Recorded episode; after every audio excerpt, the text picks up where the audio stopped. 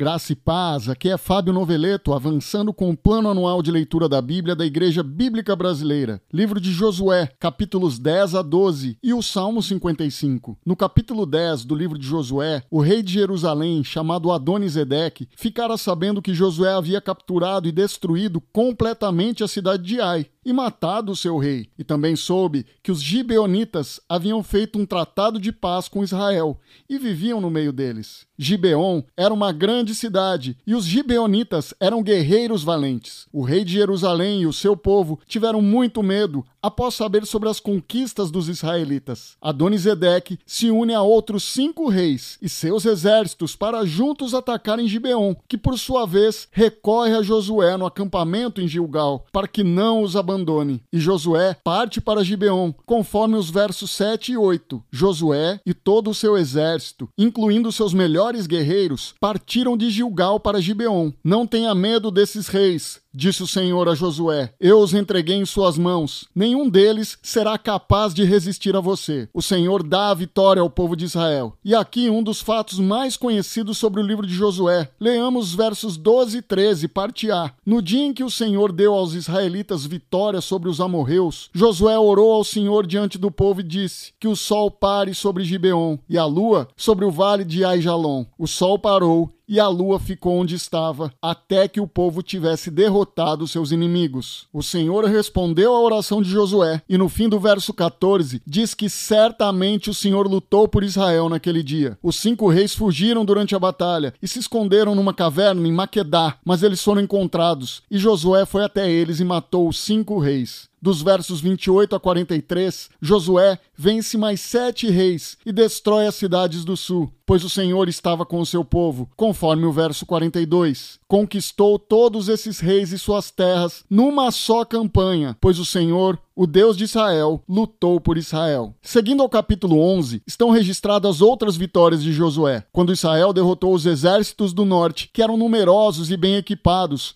conforme o versículo 4. Todos esses reis saíram para lutar. Juntos, seus exércitos formavam uma grande multidão, como a areia na beira do mar, equipados com muitos cavalos e carros de guerra. O Senhor estava com Josué e todo Israel nessas lutas, e as vitórias e conquistas da terra de Canaã vinham acontecendo. Vamos ler o versículo 23. Assim, Josué assumiu o controle de toda a terra, conforme o Senhor havia instruído Moisés. Josué entregou ao povo de Israel como herança e a repartiu entre as tribos.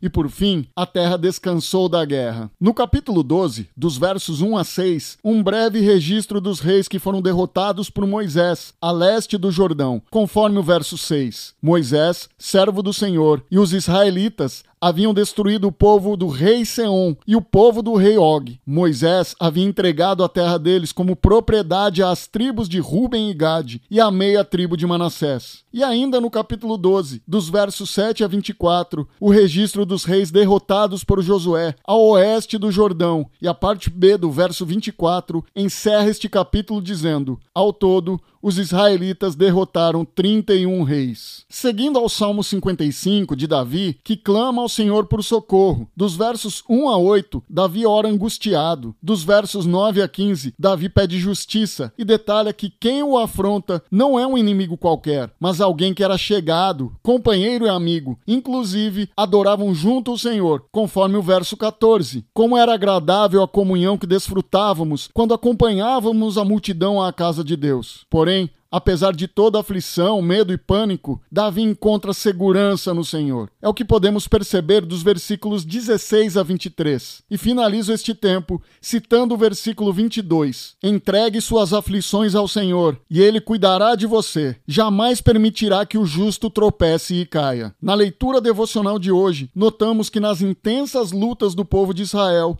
o Senhor sempre esteve com eles, os direcionando e fortalecendo contra os inimigos. E assim, o povo foi conquistando a terra prometida. O Senhor Deus é fiel e segue cumprindo a sua aliança para com seus escolhidos. Da mesma forma, Davi, com as intensas perseguições que vinha sofrendo, a ponto de abalar duramente seu estado emocional, não sucumbiu. Pois suas aflições foram entregues ao Senhor, que é o nosso socorro. Lembre-se que em tempos de aflições podemos em Jesus encontrar descanso para a nossa alma. Vamos orar. Senhor Deus e Pai, muito obrigado por mais um dia que o Senhor nos concede, debaixo da tua graça e misericórdia, e também pela oportunidade de meditarmos na Sua poderosa palavra. Te agradeço pelas oportunidades que o Senhor já preparou para cada um de nós neste dia, e clamo a Ti para que a tua poderosa mão esteja sobre cada um de nós, nos guardando e nos protegendo. Em nome de Jesus que eu oro. Amém. Tenha uma excelente quarta-feira.